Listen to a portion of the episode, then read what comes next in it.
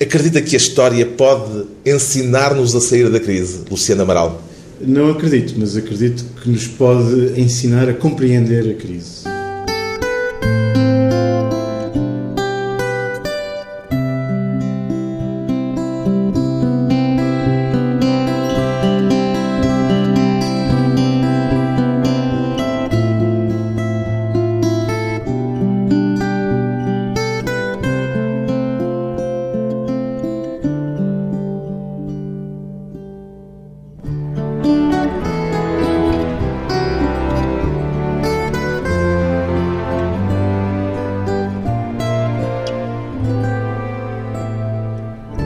Luciano Amaral, 49 anos, historiador. Do seu ponto de vista, Luciano Amaral, a existência de Portugal está em risco? Está em risco, acho que sim, sobretudo por causa do projeto europeu. Isto é, a nossa integração nesse projeto europeu coloca risco porque o próprio projeto europeu tem uma relação de tensão com as nações. Com um risco de diluição de diluição num projeto europeu que, em última instância, pode redundar na criação de um novo Estado-nação que seria o Estado-nação europeu. E por efeito da crise que estamos a viver, pode-se também falar de um perigo ou de um risco para a independência ou para aquilo que é Portugal tal como o conhecemos há séculos? Eu acho que a crise, tal como nós vivemos, já é um resultado desse princípio de diluição numa entidade política maior do que Portugal. Eu acho que a crise, tal como nós estamos a viver atualmente, não seria tão grave se não existisse essa dimensão europeia. Ou melhor, acho que devo clarificar aqui um ponto: é não é a dimensão europeia em si que coloca em perigo a existência do país é uma parte desse projeto europeu, nomeadamente o que está associado à moeda única, que coloca realmente desafios muito maiores do que uma mera integração em termos de comércio ou de partilha de legislação, como acontecia até à adoção da moeda única. Agora, a moeda única veio colocar um conjunto de problemas novo e a crise, tal como nós estamos a passar atualmente, já resulta disso. Portanto, quando me pergunta a crise pode ser um perigo para a independência do país, eu julgo que a independência do país está um pouco ameaçada por isso. Esta crise já é um resultado disso. Já é também sintoma. Também já é um sintoma desses uhum. problemas. Pois bem, estas são questões a que o historiador Luciano Amaral dá atenção justamente num livro que retrata 10 momentos da história de Portugal momentos de crise e de salvação. O livro chama-se Rica Vida e o título parece-me irónico, Luciano Amaral. É. é...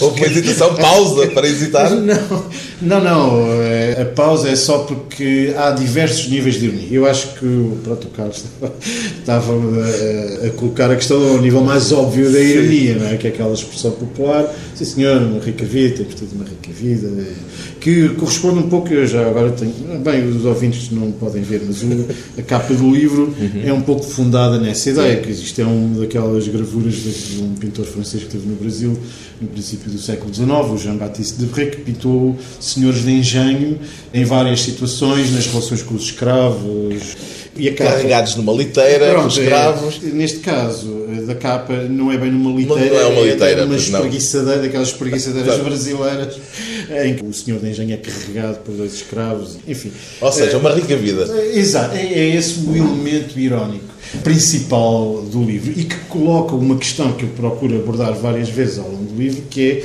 é a capacidade que Portugal terá ou não de sobreviver vivendo apenas com os seus recursos. Uhum. Isto é, desde o Império, essencialmente, antes disso não se colocava, portanto, na realidade, desde o século XV, desde a aventura de Ceuta e mais além, que aliás é o nome de um dos capítulos do livro, fomos sempre colocados perante a existência de recursos que estavam para além do mero território metropolitano, os quais nós utilizámos de forma bastante intensiva até perdermos o Império já no século XX. Mas tentámos substituir isso, por exemplo, com a integração europeia, uhum. da qual achámos que conseguiríamos continuar a nossa rica vida obtendo recursos que não eram recursos exclusivos. O ouro de Bruxelas. O ouro de Bruxelas, já fala-se do ouro do Brasil no livro, mas, mas é isso, também se fala um pouco aqui no livro desse ouro de Bruxelas, ou, por exemplo, nos anos 60, do ouro de Paris, dos imigrantes que enviavam remessas em uhum. quantidades absolutamente fabulosas e que serviram muito Portugal uhum. já no século XX. O é? que põe em cima da mesa a célebre frase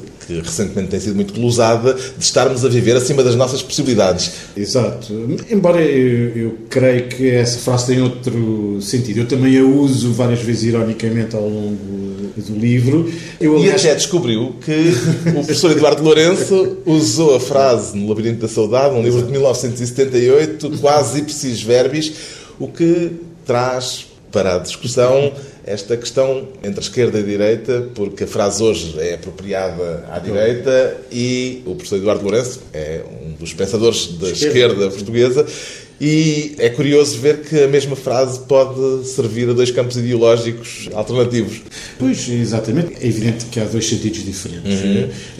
Eu coloquei na introdução do livro isso porque é uma pequena provocação, não é? Tanto ao Eduardo Lourenço como aos atuais governantes do país para se confrontarem, digamos, com o facto da mesma ideia ter sido produzida a partir de pontos de partida tão diferentes. O que o governo diz é temos vivido acima das possibilidades, referindo-se aos anos imediatamente anteriores.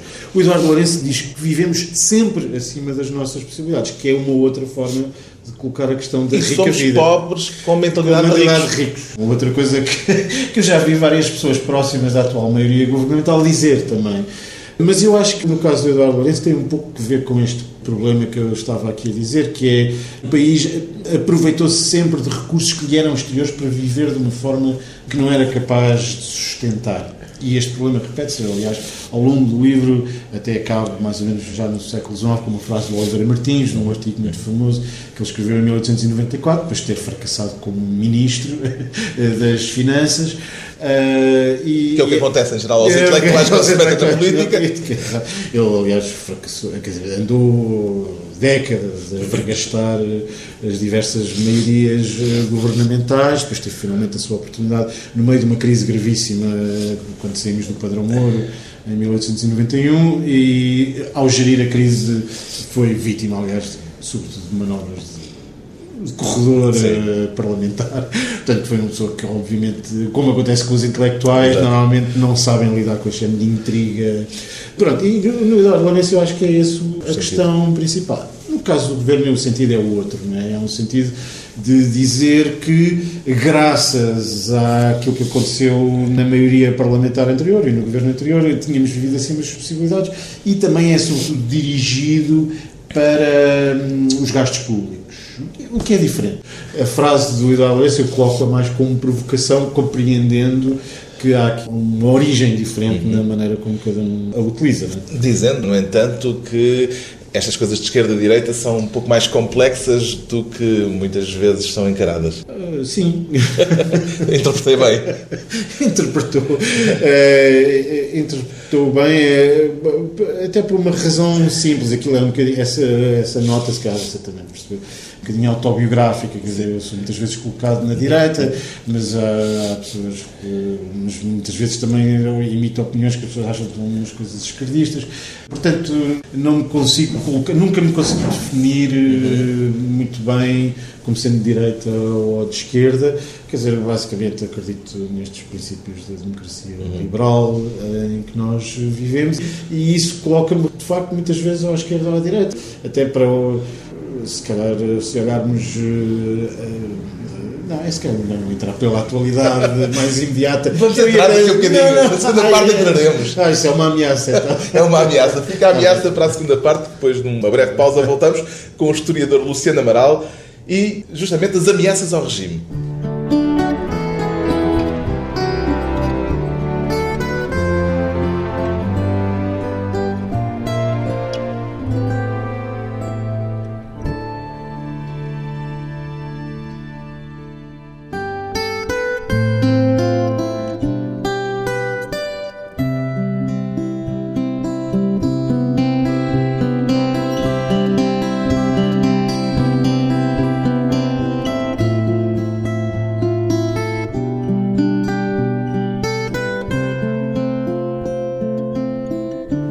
Conversa com o historiador Luciano Amaral, o autor do ensaio Rica Vida, Crise e Salvação em 10 Momentos da História de Portugal.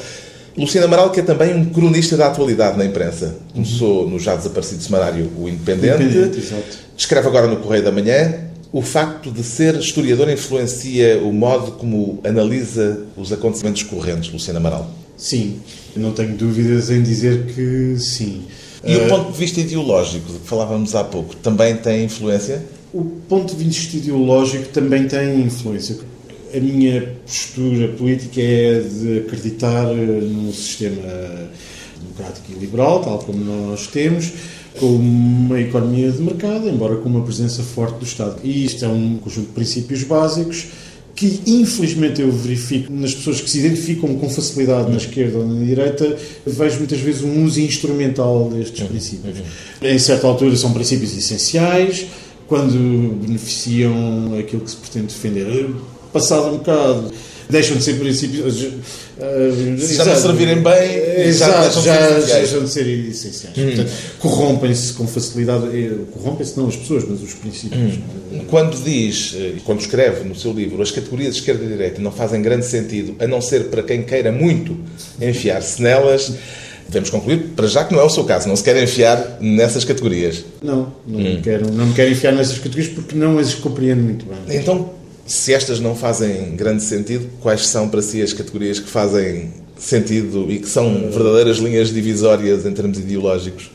Democrata, antidemocrata, liberal, iliberal, uhum. autoritário, enfim, estatista, uhum. anti-estatista. Essas categorias acho que fazem mais sentido e colocam de facto as pessoas muitas vezes na esquerda ou na direita porque defendem alguns destes princípios baixos. Há de reparar que tanto a esquerda como a direita ao longo da história defenderam as coisas mais diversificadas, quer dizer, numa certa época ser-se de esquerda era ser-se antistatista, pró-mercado, pró-liberal. No momento seguinte já eram exatamente uhum. o contrário disso. Quer dizer, eh, são categorias um pouco tribais, que eu não digo que não tenham a sua utilidade, mas são categorias tribais que as pessoas necessitam para se relacionarem na sociedade. Mas isso leva-as a muitas contradições.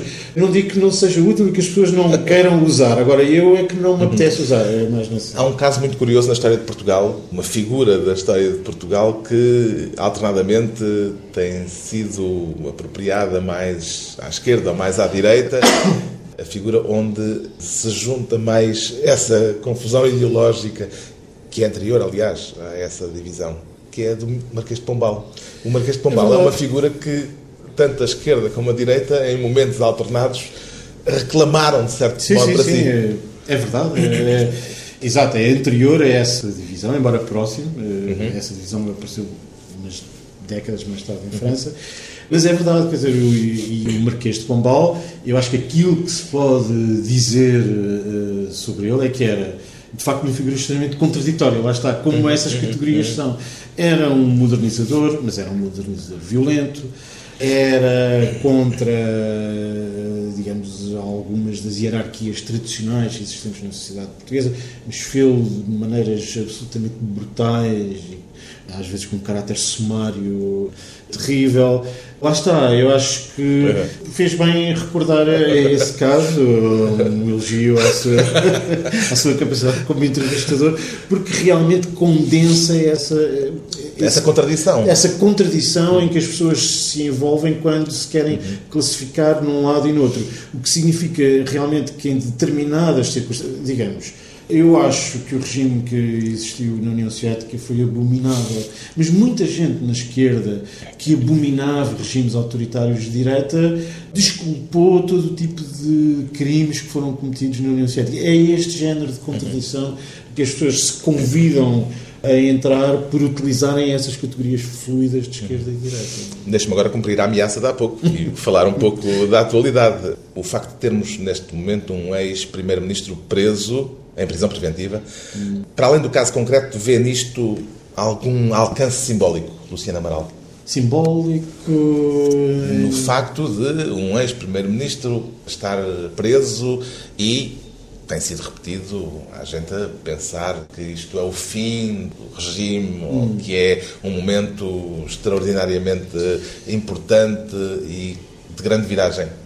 Claro que é importante. E simbólico, ou seja, simbólico de uma de desmergência do regime. Pois, é, é isso. Eu acho que não o caso em si. Se o caso em si fosse o caso do José Sócrates e acabou, seria o caso de um, uhum. uma pessoa eh, presumivelmente corrupta, ou, não, ou presumivelmente não corrupta, mas uh, indiciada de corrupção, branqueamento de capitais, etc., aquele de que ele é indiciado. Se fosse só este o caso, eu acho que não. O problema é que temos um acumular de casos que tocam várias dimensões da sociedade portuguesa. A banca, por exemplo, eu acho que está completamente arrasada na sua credibilidade. Eu acho que as pessoas só, só não tiram o dinheiro dos bancos porque têm ligações forçadas, um pouco por créditos à habitação e outras coisas, porque a maior parte das pessoas eu acho que adoraria não ter nada a ver com bancos. Voltávamos ao tempo do colchão. que durante muito tempo era a maneira como as pessoas tinham dinheiro, quer dizer, mas realmente a banca é uma instituição altamente descredibilizada depois da sucessão uhum. de casos que aconteceram, quer dizer, sobretudo, enquanto ficávamos até ao nível do BPN, é um bocado como esta questão do Sócrates, não é? Podia-se dizer, ah, o BPN, isso é um pequeno banco de um bando de corruptos que fizeram uhum. o que fizeram.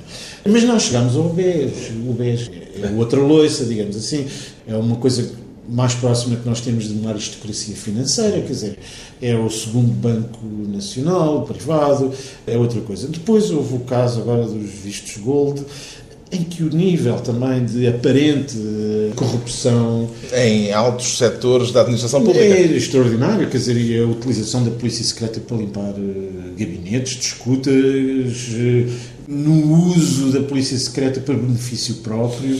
E agora o caso Sócrates, eu acho que esta acumulação coloca o regime em causa, embora eu acho que se deve fazer um pouco uma distinção, ou melhor, uma precisão deste uso do termo regime. Eu, por exemplo, escrevi um artigo para o Correio da Manhã em que eu também dizia mais ou menos essa coisa tremendista de que o regime e tal estava uh, um pouco ameaçado, mas no sentido mais italiano do termo, que é o que aconteceu nos anos 90 com os casos judiciais Manipulita, que é o sistema partidário italiano foi completamente arrasado pelos processos judiciais dos anos 90 e nasceu outro. O que é que era o sistema partidário italiano? Era um grande partido, a democracia cristã, que no fundo era uma espécie de, lá está, de esquerda e direita, um bloco central só de um partido, em vez de uhum. um bloco central como nós cá de dois partidos, e que com os casos judiciais desfez-se e a esquerda juntou-se ao antigo Partido Comunista para fazer uh, o atual Partido Democrático uhum. e a direita dessa democracia juntou-se ao Berlusconi para fazer um grande partido. Não foi exatamente o fim do regime, foi o fim de um sistema. De um sistema. E eu acho que é mais nesse sentido. Eu não acredito uhum. que a democracia em si esteja em causa. Não acredito, quer dizer, nunca se sabe isto. E a situação é tão má a nível da Europa que não excluo. Mas, mas eu não acredito atualmente. Acredito mais nesse sentido de, como é que é de alienação das pessoas em relação a um sistema de organização partidária e de elite política que existiu até agora. Em Itália assistiu-se a um extraordinário protagonismo dos juízes. Temo que em Portugal venhamos a ter uma judicialização da política à maneira italiana. Os italianos têm inventado muitos sistemas Sim, políticos na Europa, são sempre os precursores. Ouça, desde a República Romana ao Império Romano, até mais tarde às repúblicas renascentistas, ao fascismo, enfim, eles realmente são... São os é criadores dos sistemas de que depois nós importamos. Exato. São um prodígio de criatividade a esse nível. Eu não gosto muito dessa questão da do, do termo judicialização da política ou politicização da justiça, porque acho que ela sempre existiu. Francamente, acho que sempre existiu. O que parece estar a acontecer agora é, digamos, uma afirmação muito maior da justiça em relação a casos de alta corrupção ou uhum. algo do género. E nesse sentido é parecido com o que aconteceu na Itália, mas repare, de facto, os juízes foram protagonistas durante aquele período. E depois até se chegou a pensar que viriam a ser grandes protagonistas políticos. Tentaram, o, o António Di Pietro, eh, que era de uhum. facto um dos grandes protagonistas enquanto juiz do caso Manipulita, tentou, mas depois aquilo não, não, deu em nada. Portanto, eu acho que sim, são atores políticos, sempre foram e agora vão ser mais por causa destes casos de alto perfil, digamos assim. Mas, eh, em última instância, aquilo que eu acho que vai resultar, eh, talvez, disto, é essa transformação de sistema, de organização do sistema político em torno de certos partidos e de certas pessoas, tal como a Itália nessa altura. De uma forma ou de outra, a política acaba sempre por prevalecer. Depois de mais um curto intervalo, vamos voltar com Luciana Amaral e a história das crises na história de Portugal.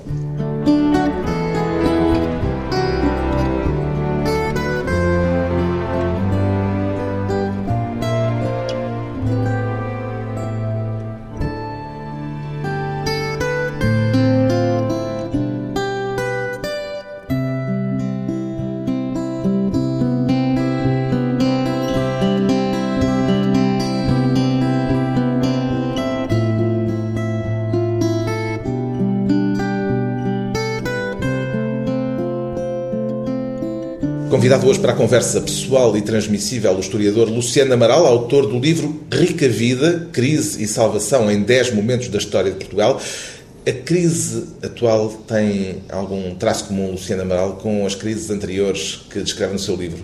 A crise de 1383-85, a crise que seguiu à Batalha de Alcácer Quibir, a crise das invasões francesas, tem no sentido de colocar em causa a sobrevivência do país, tal como o conhecemos. Não tem no sentido das causas, acho que as causas são todas elas bastante diferentes. Vamos então às crises, uma por uma. Pode dizer-se que Portugal nasceu de uma crise no Condado Portucalense. Essa não está recenseada, é, mas, em certo sentido poderá atribuir-se a uma crise o nascimento de Portugal. Você tem de escrever um livro a completar. Não era a minha intenção, era só não, não, tentar dar-lhe uma softball para ir no sentido em que o seu livro vai. Não, claro, claro que é uma crise mas lá está. Podemos aí realmente ver um pouco a diferença das crises, até essa, como a de 1383-85. Portugal não era um território que se identificasse com o povo português. Ao contrário do que acontece hoje, desde o século XIX, essencialmente. Era um era, conjunto de senhores feudais. Exatamente. Era um território que se identificava com dinastias, com senhores feudais. E, e o caso, digamos, do Condado Portucalense e depois eh, do conflito entre Afonso Henriques e a Galiza, no fundo, que é isso que, que está em causa na famosa Batalha de São Mamed, com a mãe, uhum. com a própria mãe, mas com o Fernão Pérez Trava, que era um senhor galego que pretendia a unificação dos dois territórios, ou que pretendia mantê-los mantê juntos, não é? É uma questão eh, senhorial, digamos assim, que é também aquilo que acontece em 1383-85. Nessa altura não há um povo português que se identifique com uma certa fronteira, uhum. um certo território há uh, pessoas que vivem sob jurisdições de vários senhores feudais, às vezes até uh, infranacionais, outras vezes supranacionais, uh, se entendermos por nação aquilo que é hoje Portugal. E há sempre o perigo na história de estabelecer paralelismos demasiado forçados Isso, que possam sim. eventualmente forçar a nota no sentido de tirar ilações sobre fenómenos que historicamente são muito diferentes. Esse foi um problema que se lhe pôs ao fazer um livro em que justamente tinha um diapasão comum para momentos históricos tão distintos? Uh, é assim, já agora podemos ir à origem do livro, eh, uhum. talvez explique melhor isso. O livro foi-me encomendado, digamos assim. A editora a Don Quixote, o editor, uhum. concretamente, o Duarte Barber, perguntou-me, não sei porquê, veio um dia ter comigo, eu não o conhecia, e ele disse: Ah, não quer escrever um livro sobre episódios da história económica? Mas que é assim? Assim, penso lá nisso e tal. Eu enfim, pensei um bocado e comecei um pouco a imaginar já como seria. Ah, claro, isto tudo a pretexto da crise atual, claro. né? foi aí o ponto de partida dele. E eu comecei um pouco a imaginar como me organizaria o livro. E pensei, pensei, eh, pronto, nestas quatro grandes crises e depois como organizar uma narrativa em torno dessas quatro eh, grandes crises. Agora, eu sou historiador de formação e uma das coisas que qualquer historiador tem de aprender imediatamente no berço, quando está lá na faculdade, é o anacronismo. Quer dizer, o anacronismo é um pecado, é mesmo muitas vezes dito, classificado por alguns historiadores como um pecado. Isto é, não se pode, o anacronismo é utilizar uh, paralelismos entre o passado e o presente que sejam gravosos para a compreensão do que se passa. Eu utilizo muitas imagens da atualidade, mas utilizo como artifício retórico uh, mais para tornar o, o, livro interessante. Por exemplo, um interessante logo no início o com o faroeste, com a comparação entre aquilo que foi a campanha para a fundação da nacionalidade com o faroeste e os pioneiros norte-americanos a avançarem para, para o oeste. oeste sim. Isso para o tem... faroeste. Exato. Isso, curiosamente, tem origem numa literatura muito recente de história económica. Uhum. Eu sou historiador económico, convém dizer, que justamente é muito recente, é uma coisa de há dois, três anos, que identifica o processo de expansão na Península Ibérica com o faroeste no sentido de, no faroeste americano, neste uhum. caso, no sentido de ser um território de fronteira que estava por explorar e que era preciso ir conquistando e uhum. convertendo à cultura, ao pasto, uhum. etc. Isso dá a esses territórios um conjunto de características próprias, que eu depois, um bocado, lá está, forçar a nota, por artifícios retóricos. Deu por si imaginar uh, filmes vibrantes com as campanhas de Afonso Henriques à maneira dos, dos John Wayne, do Cavalgada Heróica, algo assim do género. Não dei, mas, mas claro, diverti-me bastante a fazer aqueles paralelismos com aquela espécie, de facto, aquela espécie de ausência de princípios, de brutalidade que nós conhecemos, de facto, dos episódios do Faroeste, dos filmes, e que também eram característicos do que acontecia nessa altura. Mas depois esses episódios, tal como eu os descrevo para Portugal nessa altura, são retirados dos livros de linhagem, das crónicas medievais. Muitas vezes eu retirei-as diretamente, outras vezes retirei-as indiretamente a partir de outros historiadores. Portanto, o paralelismo foi eu que o imaginei, mas depois o material concreto, aquelas histórias brutais que aparecem lá narradas, são retiradas de facto de fonte. E um aspecto curioso que refere é o facto de nesse tempo, este território ser um território de uma prosperidade talvez superior à da Europa do Norte, coisa que nos eh, faz perceber que nem sempre estivemos nesta é, situação de crise. das Não, não, eh, isso é outra descoberta curiosa de muitos historiadores económicos medievais, é de que a Península Ibérica era um território com recursos bastante eh, elevados e com um nível de prosperidade que estava acima ou era idêntico dos países centrais eh, da Europa. Em que momento é que começámos a perder essa vantagem? Eu acho que essa, isso prolongou-se até de facto ao Império. O Império continu, permitiu continuar nessa senda, isto é, nós não a perdemos no século XIV e depois o Império, a partir do século XV, permitiu isso, mas eu acho que o momento crucial aí é a crise de 1580-1640, por duas razões conjugadas. Uma, o facto de nós termos perdido o controle do Império e, no fundo, termos sido obrigados, por causa da Guerra da Restauração, uhum. a alienar o Império tanto a holandeses como a ingleses, e o facto de pertencermos, durante esse período da crise de 1580 e 1640, pertencemos à Espanha, à monarquia uhum. hispânica.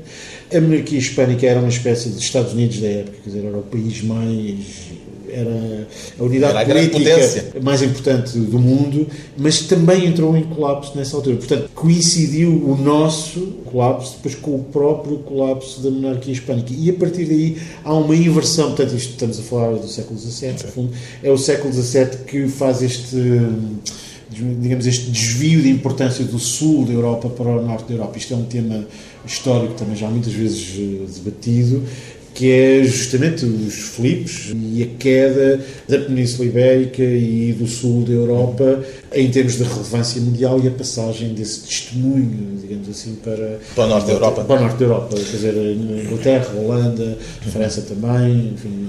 200 anos depois vêm as invasões francesas e a deslocalização do trono. Esse é um momento também crucial em que Portugal se reconfigurou e em que tudo poderia ter se tornado diferente. definitivamente diferente. Esse é um tema muito interessante. Isto é, as invasões francesas acabaram por ser para a monarquia portuguesa um pretexto para pôr em prática um plano muito antigo que já vem justamente da segunda crise, cujo talvez o primeiro protagonista seja o padre António Vieira, uhum. que associa justamente a ideia de que Portugal é mais do que só isto. Que o Quinto Império. Exato, é o Quinto Império fundado, curiosamente, em algumas das versões, ele tem muitas versões uh, para esse Quinto Império, mas uma das versões é fundada no Brasil. Uhum. E ele acaba mesmo, durante a Guerra da Restauração, em que a situação portuguesa parecia completamente desesperada, nós estamos a combater com Espanha, lá está, é como se. é uma espécie de guerra do Vietnã, né, para voltar aos tais paralelismos, aqui eu talvez abuso um pouco no livro, mas é, é isso, é uma espécie de guerra do Vietnã, nós estamos a combater Espanha e o padre António Vieira aconselha mesmo, enfim, a rainha Luísa de Guzmão, nessa altura, o Dom João IV já tinha morrido, a ir para o Brasil, a ir eh, passar Portugal para o Brasil e esquecer isto, isto não, isto não, não interessava. Não foi feito na altura, mas isso é uma ideia que se repete mais tarde, com Dom João V, Dom Luís da Cunha acaba por também sugerir algo de semelhante. No tempo de Dona Maria, pouco antes das invasões francesas, o Rodrigo Sousa Coutinho também sugere a mesma coisa, que é essa ideia de deslocar Portugal para o Brasil e fazer de Portugal um grande império mundial fundado não na Europa, mas na América. E as invasões francesas eh, são o pretexto para isso finalmente acontecer. A corte foge, foge de Napoleão em pânico, mas aproveita isso como uma oportunidade para tentar construir esse outro Portugal, que, repara, isto tem muita, eh, continua a ter muitas ressonâncias hoje em dia, com a lusofonia, nosso sistemático deslumbramento com o Brasil, que eu acho que, que agora é Angola? Pois, repara, Angola faz parte desse mundo. É interessante porque os escravos do Brasil vinham de Angola uhum. Eh, e, portanto, Angola também faz parte deste triângulo uhum. Eh, que existiu historicamente e que agora parece estar um pouco a ser um pouco reconstituído, mas lá está. Que é um pouco impressionante nisto tudo é o nosso amor desmesurado por estes territórios que muitas vezes não é correspondido. Eles, os artigos do Jornal de Angola, acusarem-nos sistematicamente de sermos isto e aquilo. O Brasil, há sempre, claro, o meu tio, o meu avô que vieram de Portugal para Portugal é um uhum. presepinho, é um país lindo, mas nunca passa muito deste género de formalidades que eles dizem sobre Portugal. Na realidade, Portugal é um bocadinho desprezível, mas eu acho que isso é algo que os portugueses tiveram no passado e continuam hoje um pouco a ter. No seu livro escreve esta frase: Não se sabe muito bem como, mas nas alturas de crise, quando já praticamente toda a gente desistiu de continuar a apostar numa vida independente para Portugal, ele renasce pela mão de alguém que ainda tem forças para contrariar a multidão. Este alguém tem sido uma personagem individual ou uma personagem coletiva? Não, não, alguém é coletivo. Pronto, talvez uma formulação imprecisa ou uhum. não a percebi bem, mas não, eu acho que são pessoas, um conjunto de pessoas que consideram. É tal ressurreição de eh, que, morte, uh, crise e salvação. Salvação de que fala no subtítulo. Depois estava para ser ressurreição, mas eu depois achei demasiado. Mas refere a palavra, usa a palavra ressurreição a certa altura no livro. Talvez já não me lembro, sim, é possível. Uh, pronto, a ideia é essa, é salvação, ressurreição. Não, mas são pessoas, não é? Em qualquer um desses casos, aquilo que se verifica são um determinado conjunto de pessoas que acha que há alguma coisa para salvar. E é atribui isso a algum desígnio especial? Eu, eu, também coloco lá isso como uma questão. Uhum. O Carlos estava a colocar a questão e eu também coloco como questão. Haverá aqui qualquer coisa, algum desígnio providencial que faz. Bem, o Alexandre Coelho, numa frase que eu também utilizo no livro, dizia isso: que Portugal tinha um destino providencial a cumprir pronto, que tinha de o cumprir. Eu não, não consigo ser assim tão místico, mas acho que, que, é verdade que há qualquer coisa que leva muita gente a querer salvar Portugal. Mas outro aspecto interessante é que há muita gente fora que também acha que sim. Normalmente é uma aliança de pessoas dentro que acham que sim, que há qualquer coisa para salvar, com pessoas fora uhum. que também acham que há, que há, um valor específico atribuível a, a este território e a este povo que aqui existe. É? O seu livro acaba com uma pergunta. E agora? Qual é o palpite que lhe ocorre neste momento como resposta à sua pergunta, Luciana Amaral? Acaba como pergunta porque eu não sei. eu também não sei. Não, não, não é um teaser para um futuro não, não, não. Rica Vida 2, não, não. Não, não, não é teaser, é porque não sei mesmo. É um otimista ou um pessimista? Em última instância, sou otimista. Não sei se as pessoas perceberam isso ao lerem o livro, talvez achem que não, mas eu considero-me como um otimista, que aliás acho que isso também transparece um pouco do livro. Quer dizer, Daí a ideia de salvação. A ideia que há sempre, de que tem havido sempre, eh, eh, por muito que as situações pareçam desesperadas, parece que tem havido sempre uma espécie de saída, nem sempre muito fácil, nem sempre muito feliz, mas uma saída eh, qualquer. Um historiador à procura do que a história poderá ter para nos ensinar, ou pelo menos que poderá dar-nos a compreender acerca dos tempos de crise que vivemos. Luciano Amaral é o autor do livro Rica Vida, Crise e Salvação em 10 Momentos da História de Portugal, edição Don Quixote.